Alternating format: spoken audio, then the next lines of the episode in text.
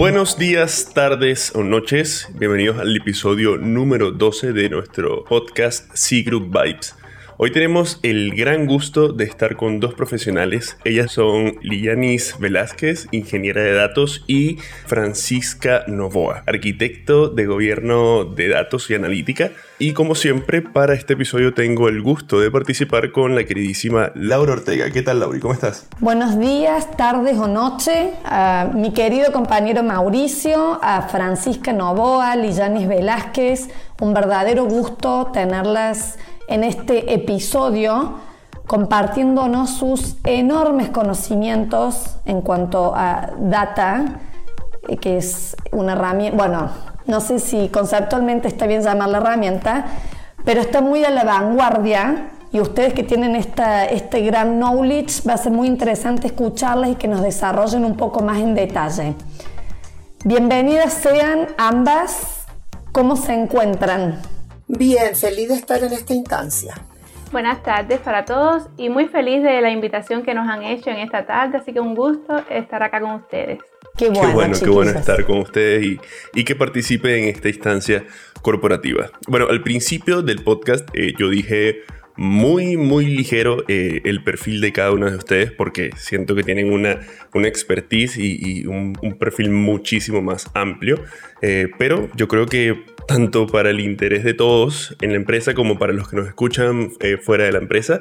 Sería bueno que ustedes mismas nos hablen un poco más de su perfil, eh, ya que en serio nos interesa muchísimo conocerlas y saber en qué es lo que desempeñan dentro de estos clientes con los que trabajamos actualmente. Hola, buenas tardes, o buenos días, o buenas noches, lo que sea. Mira, yo, Francisca Novoa, ya llevo 22 años trabajando tanto en Chile como en Estados Unidos. De hecho, tuve la oportunidad de trabajar en Estados Unidos en una empresa norteamericana en California y ahí comenzó años atrás lo que es gobierno del dato. En el cliente fundamentalmente yo me desempeño como arquitecto de datos.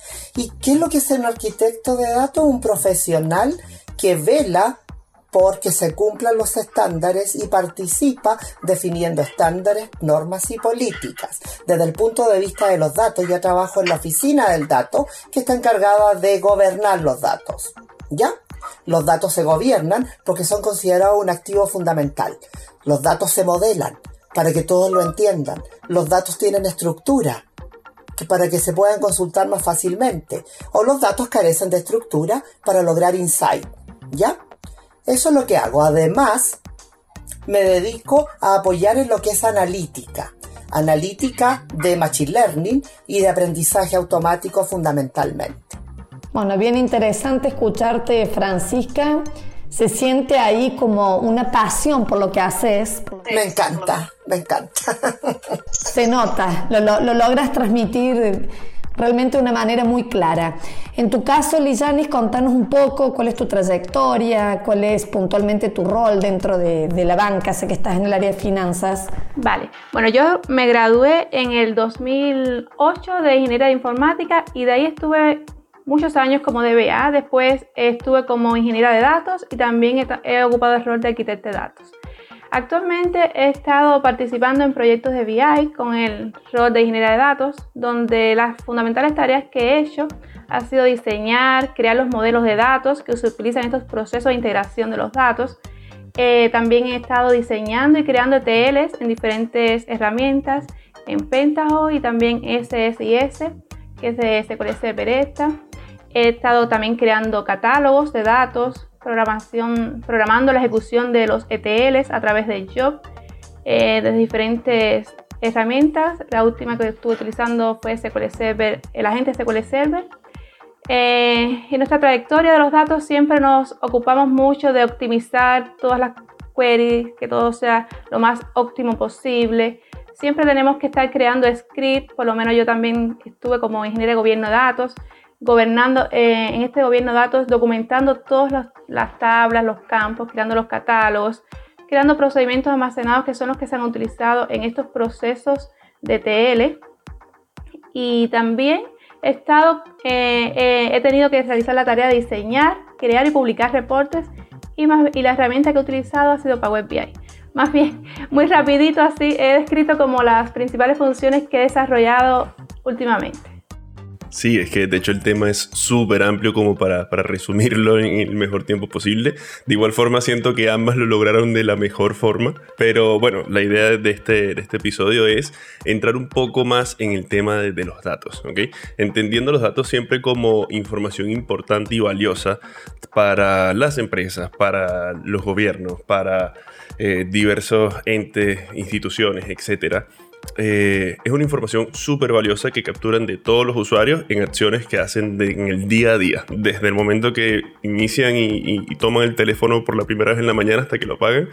Es la, digamos, una forma muy, muy simple de decir que eh, siempre estamos nosotros generando datos y siempre se están utilizando para eh, diversos fines, ¿ok? Que, que es algo que vamos a hablar más adelante. Pero Hubo algo que mencionó Francisca, súper eh, eh, clave, importante, que viene con esta pregunta que les quiero hacer, que es acerca de los datos estructurados y no estructurados.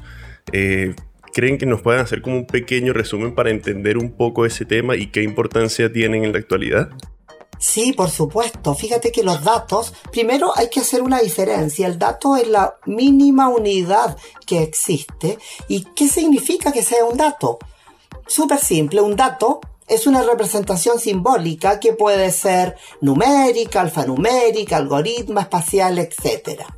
Puede estar, ¿no es cierto?, y representar con variables cualitativas, categóricas, cualidades o variables continuas, variables cuantitativas, perdón, discretas y continuas. Discretas porque son el resultado de un conteo y cuantitativas porque son resultados de una medición.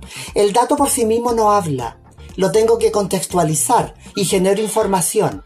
La información, si responde preguntas y añado la dimensión tiempo, me genera conocimiento y me permite tomar decisiones. ¿Por qué hice esta introducción? Porque los datos estructurados a mí me permiten, como su nombre lo dice, tener ¿no es cierto?, representación de datos a través de un modelo, que generalmente es el modelo relacional de Chen, donde reconocemos entidades, relaciones, atributos, características o propiedades. Se identifican por columnas, por filas. Pero esos datos ya están trabajados. Ya son productos de una transformación, homologación o regla de negocio. ¿Cuál es la diferencia con los no estructurados? Son aquellos que no pueden ser representados, ¿no es cierto?, relacionalmente o estructuradamente, a menos que los disfuncionemos, los desagreguemos, los transformemos. Por ejemplo, el video. Es un dato no estructurado. Una imagen, la voz, nosotros los podemos llevar a una mecánica relacional y estructurada, pero los tenemos que descomponer. Y para eso existen herramientas, ¿no es cierto?, que me permiten traducir los no estructurados a lo estructurado. De lo no estructurado yo obtengo insights. ¿Qué significa un insight? Un insight es un hallazgo que no es aparente a simple vista en los datos y sobre los cuales yo puedo aportar a marketing, a clientes y a cualquier área funcional de la organización. De hecho, muchas veces el insight aporta mucho. Ahora, lamentablemente, solo el 20% es estructurado y la empresa deja fuera el 80% no estructurado que es tan importante. Bien, entonces lo que a, grandes rasgos, por supuesto, es bien interesante escucharte. Eh, cada dato va a recibir un tratamiento diferente acorde a su característica. Sí, exactamente. El dato estructurado va a quedar representado en columnas y filas o tuplas. El dato no estructurado va a quedar representado en un archivo. De ahí que tú diferencias en dato estructurado, motor de base de datos, y dato no estructurado, Big Data. Perfecto. Bueno, ya que mencionas Big Data, Francisca, justo era un punto que queríamos abordar acá con Mauricio. Te preguntamos, Lizanis, a ver si nos puedes contar un poco cómo, cómo definirías vos qué es el Big Data y si conoces actualmente un proyecto en donde se haya aplicado esta tecnología como base de desarrollo del, del proyecto. entendemos como Big Data, porque Big Data es bien amplio, pero entendemos como Big Data las cantidades de datos a gran escala que sobrepasan la cantidad de software convencional para ser capturadas procesadas y almacenadas en un tiempo razonable. Entonces, el concepto de Big Data también engloba no solo los datos, sino también la infraestructura, tecnologías y servicios que han sido creados para poder gestionar esta gran cantidad de información. Eh, si, si, nos preguntamos qué es Big Data y para qué sirve, implica conocer también todo el contexto de la generación de los datos, que todos nosotros de una forma u otra somos partícipes.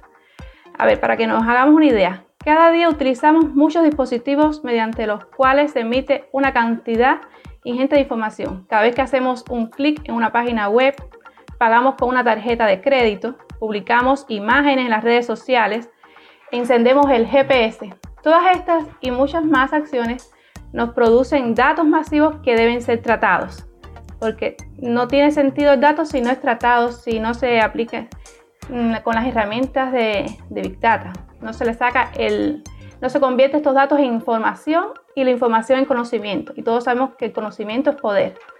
Es por eso que estamos hoy día frente a una nueva revolución que introduce grandes oportunidades y que al mismo tiempo importantes retos para todas las empresas. En definitiva, cuando hablamos de Big Data no nos referimos únicamente a los datos, sino sobre todo a la capacidad de poderlos explotar para extraer la información y el conocimiento de valor para nuestro negocio. La finalidad de Big Data es más bien poder diseñar nuevos productos y servicios basándonos en los nuevos insights que adquirimos sobre nuestros clientes, sobre nuestra competencia o el mercado en general. Es impresionante lo que contás, qué interesante. Digo, esta exposición, ¿no? Que en definitiva todos en algún punto quedamos muy expuestos, damos datos sin intención alguna que después, bueno, se, se estudian, se analizan y se vehiculizan con diferentes finalidades.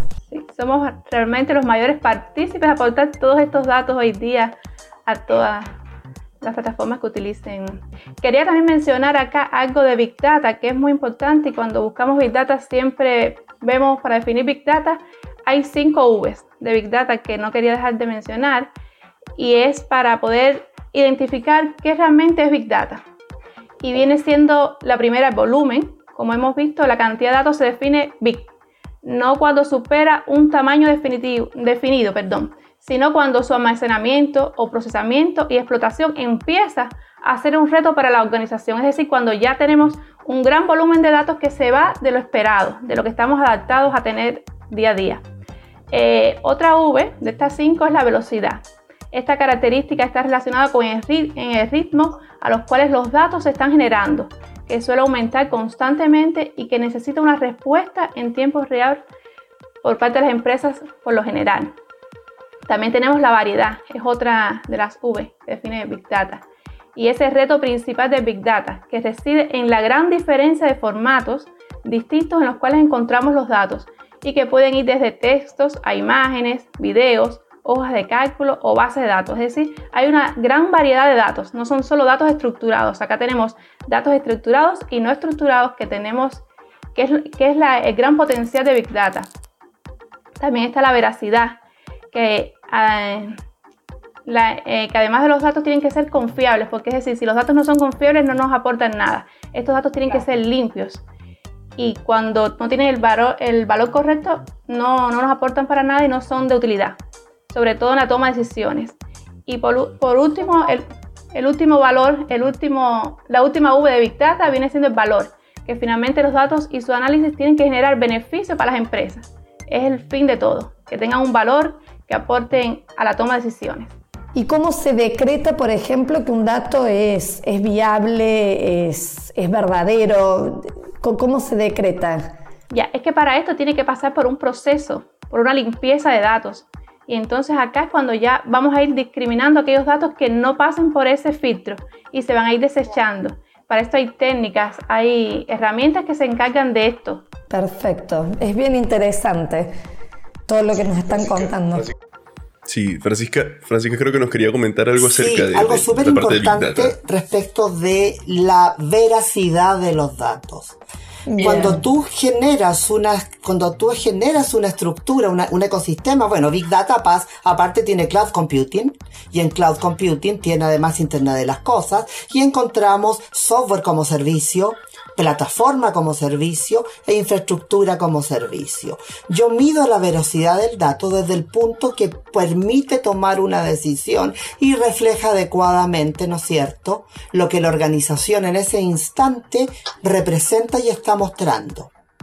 Si el dato no tiene un efecto o no demuestra lo que tiene que demostrar para tomar la decisión, se derrumba la veracidad de Big Data inmediatamente. Bien, es un proceso muy meticuloso, ¿eh?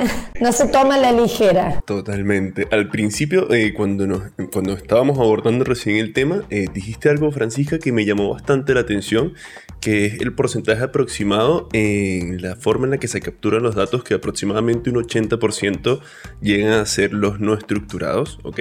Que son un poco más, más difíciles de, de utilizar para las tomas de decisiones precisamente. Pero, eh, y corrígeme si, si no estoy en, lo correcto, eh, se está trabajando para hacer lo mejor posible, eh, que es parte del proceso que comentaba Lianis de la limpieza de datos. Se está trabajando lo mejor posible para lograr pasar estos datos de manera masiva, porque cuando hablamos de Big Data hablamos de millones y millones de, de datos como tal. para trabajarlos y llevarlos de alguna manera a datos estructurados y, eso tiene que ver directamente con, no sé si lo mencionaste ahora o antes de conectarnos, creo que fue, em, de la forma en la que se, digamos, entre comillas, entrenan a ciertas máquinas para que puedan procesar estos datos, que sería el, machine learning, ¿cierto? Ah, bueno, Machine Learning, ay, me encanta hablar de este tema. Aquí sí que me voy a apasionar, chicos, porque considero que es fabuloso.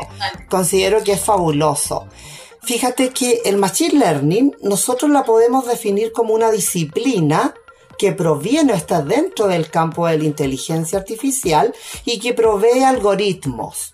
¿Ya? ¿Qué hacen estos algoritmos? Permite que se le enseñan a las máquinas a identificar patrones en datos masivos y elaborar modelos descriptivos, predictivos y prescriptivos. A diferencia de lo que se puede pensar, Muchas veces hablamos de un modelo predictivo, pero el modelo predictivo enuncia un fenómeno que puede ocurrir en el futuro. Pero, ¿por qué ocurre? Tenemos que describir las variables que intervienen en ese fenómeno, ya sea de forma positiva o negativa. Y ahí surge el modelo descriptivo, que es antes del predictivo. ¿Cómo se entiende un modelo descriptivo? Porque yo voy a estudiar la historia de la organización, las buenas prácticas dicen que debe ser entre 2 y máximo 5 años y ver aquellas variables que determinan el fenómeno. Por ejemplo, los clientes de la empresa X están fugando y la empresa no sabe por qué. Quiere hacer un modelo predictivo que le indique el Q de clientes que se pueden fugar cada mes. ¿Ya? Pero el cientista de datos debe tener la habilidad de poder ver qué variables en esa empresa son las que predisponen la fuga o no. ¿Cómo lo hace? Analiza la historia. Y dice, tengo listo el modelo descriptivo. Los clientes se han ido porque tienen reclamos que no fueron atendidos en tiempo y plazo. Los clientes se han ido porque no tienen un precio competitivo respecto de la competencia. Los clientes se han ido porque su experiencia no ha sido la adecuada. Los clientes que tienen mayor antigüedad están fidelizados y no se han ido. Luego, esas variables, yo tengo que aplicar diversos diversos, eh, conceptos estadísticos como correlación, coeficiente de variación, tengo que analizar si los datos y cada una de las variables son homogéneas de acuerdo a la desviación estándar. Recordemos que la desviación estándar, analizando el cuarto y el quinto rango respecto de la desviación estándar para datos agrupados, nosotros podemos ver si una variable es homogénea, ordenada y si es heterogénea, si los datos están desordenados. Luego, utilizo Machine Learning para encontrar patrones, pero Machine Learning es solo una parte del gran trabajo que debemos hacer. De hecho, Machine Learning, el término se utilizó por primera vez en 1959. Imagínense que ahora es el boom y eso se empezó a utilizar ya en 1959 en otros países. Machine Learning destaca aprendizaje automático. Pero ¿qué es un aprendizaje automático? Aquí nada es magia, chicos. La gente puede pensar medio, oye, el software hace maravilla y cómo no tengo un equipo que haga esas maravillas.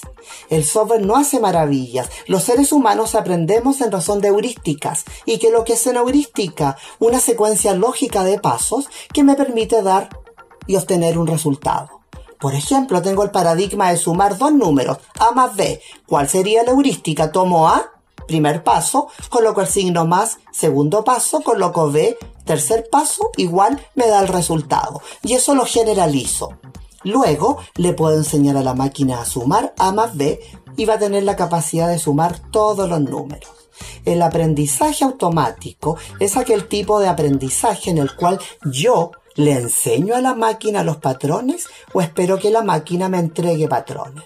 El aprendizaje supervisado, por ejemplo, es aquel tipo de aprendizaje automático donde yo conozco patrones, conozco ejemplos de la situación paradigmática que estoy a punto de resolver y sobre eso le entrego patrones a la máquina. De hecho, el aprendizaje supervisado se clasifica en aprendizaje supervisado por clasificación para variables de tipo categórico cualitativo, variable y el aprendizaje por regresión para tipos de datos cuantitativos continuos. Dentro del aprendizaje supervisado, por clasificación tenemos árbol de decisión, KKNN vecino más cercano, clasificación bayesiana que deriva del método de Nate Bayes de probabilidad, análisis discriminante, redes neuronales, mapas genéticos, entre otras, y la máquina de soporte vectorial que personalmente la encuentro fabulosa.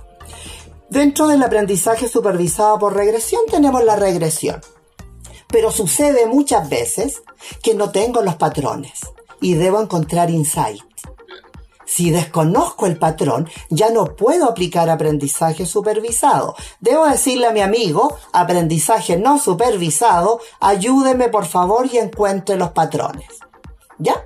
Y dentro del aprendizaje no supervisado, yo desconozco el patrón. Por ende, no puedo enseñarle a la máquina un, una heurística.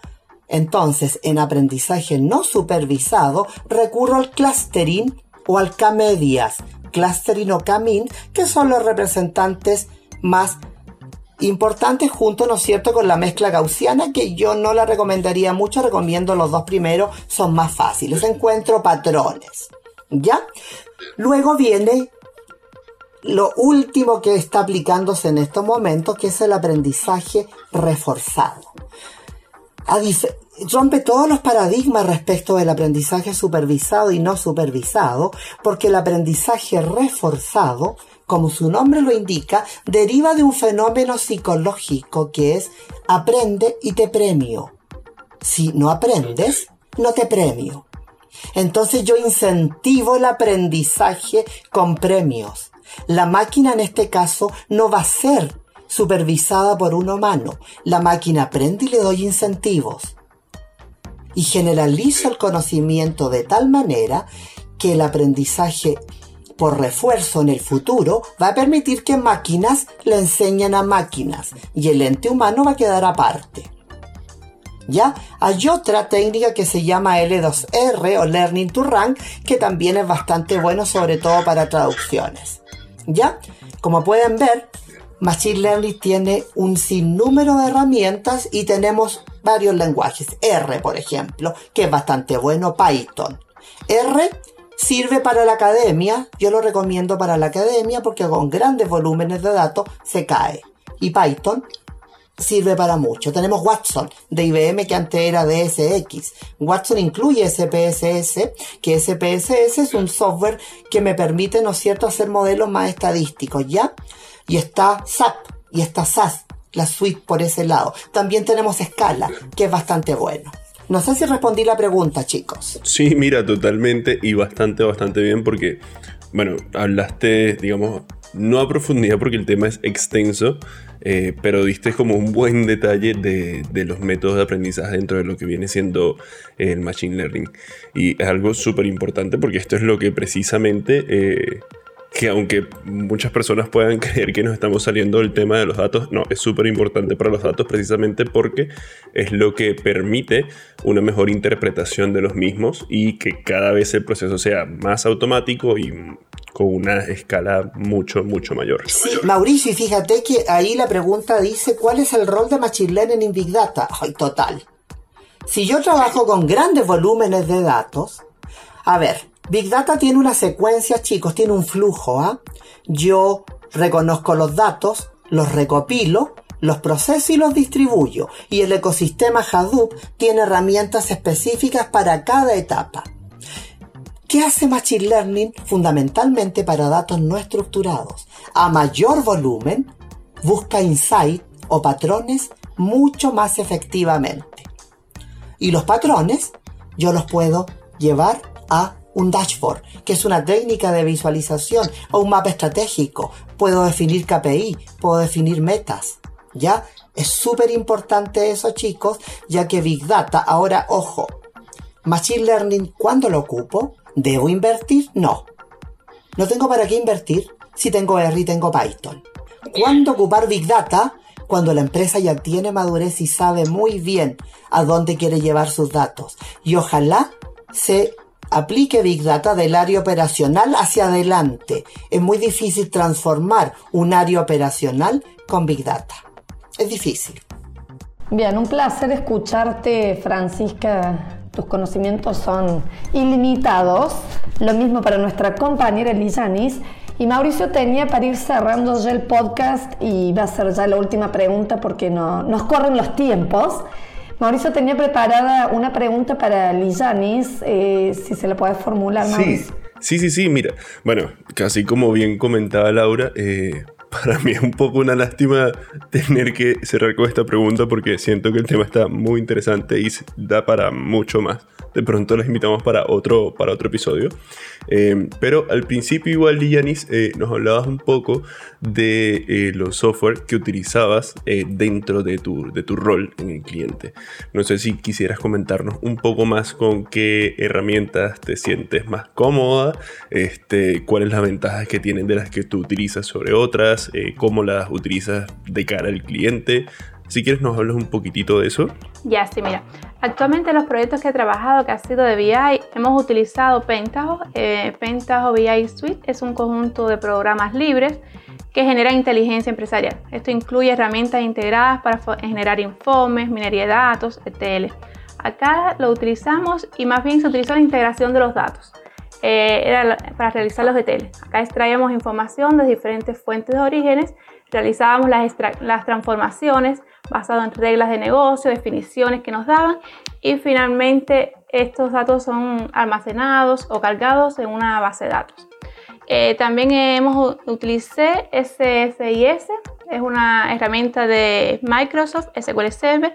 Acá igual se utiliza para el mismo proceso de TL, realizar los ETL, estos procesos de TL es extracción, transformación y carga de datos. Esto es un proceso donde se limpian los datos, eh, se le da valor todos aquellos datos que no cumplan con ciertas reglas de negocio definidas se desechan, se ignoran. Entonces finalmente estos datos ya se cargan en, una base de datos y va directo, es de cara al cliente a través de, de, herramientas que se utilizan para visualizar estos datos. La que hemos utilizado mayormente es Power BI, que esta Power BI es una solución de análisis empresarial que está basada en la nube y que permite unir también diferentes fuentes de datos. La podemos utilizar por, por ella sola o también eh, extraer diferentes fuentes de datos, se analizan en el mismo Power BI porque también permite transformar los datos en ella y se presenta un análisis de estos a través de informes y paneles para el usuario final. Power BI es súper fácil, es de un acceso fácil y permite a la organización desde cualquier dispositivo visualizar estos datos y también compartirlos con otros. Hay otras herramientas, está Tableau, eh, SAP, como también mencionábamos. Pero igual, cada proyecto tiene sus características en particular. cada empresa también tiene, ya hay muchas empresas que tienen definido las herramientas que se deben utilizar por proyectos anteriores. Al final todas estas herramientas se basan casi en lo mismo. Para nosotros adaptarnos de una herramienta a otra es súper sencillo porque ya conocemos la esencia. Y entonces eh, cada herramienta se se va a utilizar según el proyecto al que esté definido y según lo que se espera que este proyecto crezca, según los pronósticos que se tengan.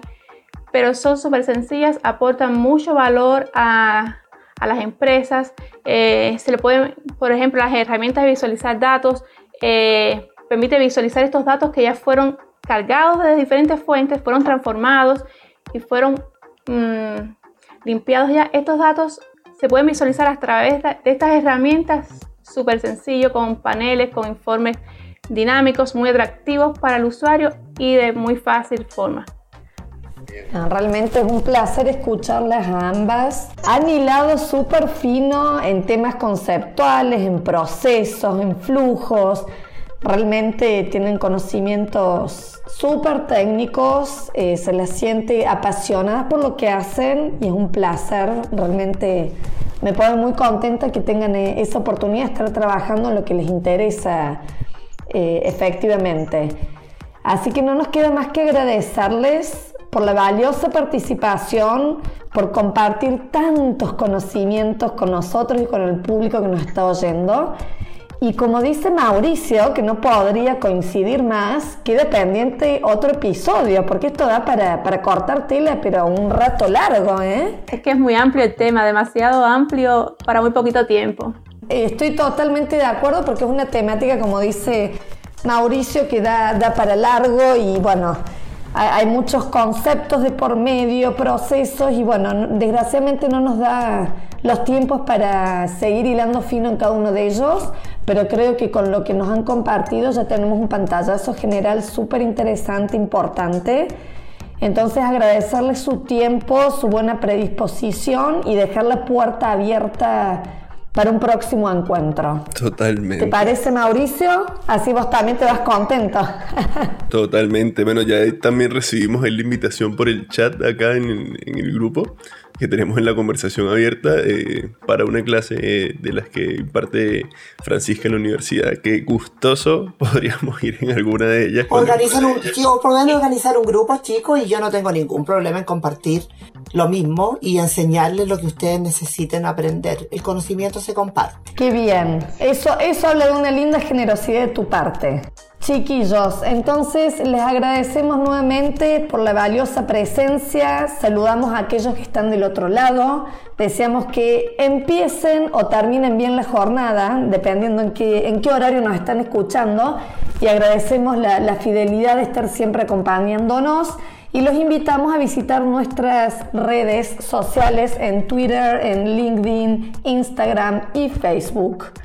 Y bueno, eh, ya vendremos con el capítulo número 13 también a la brevedad.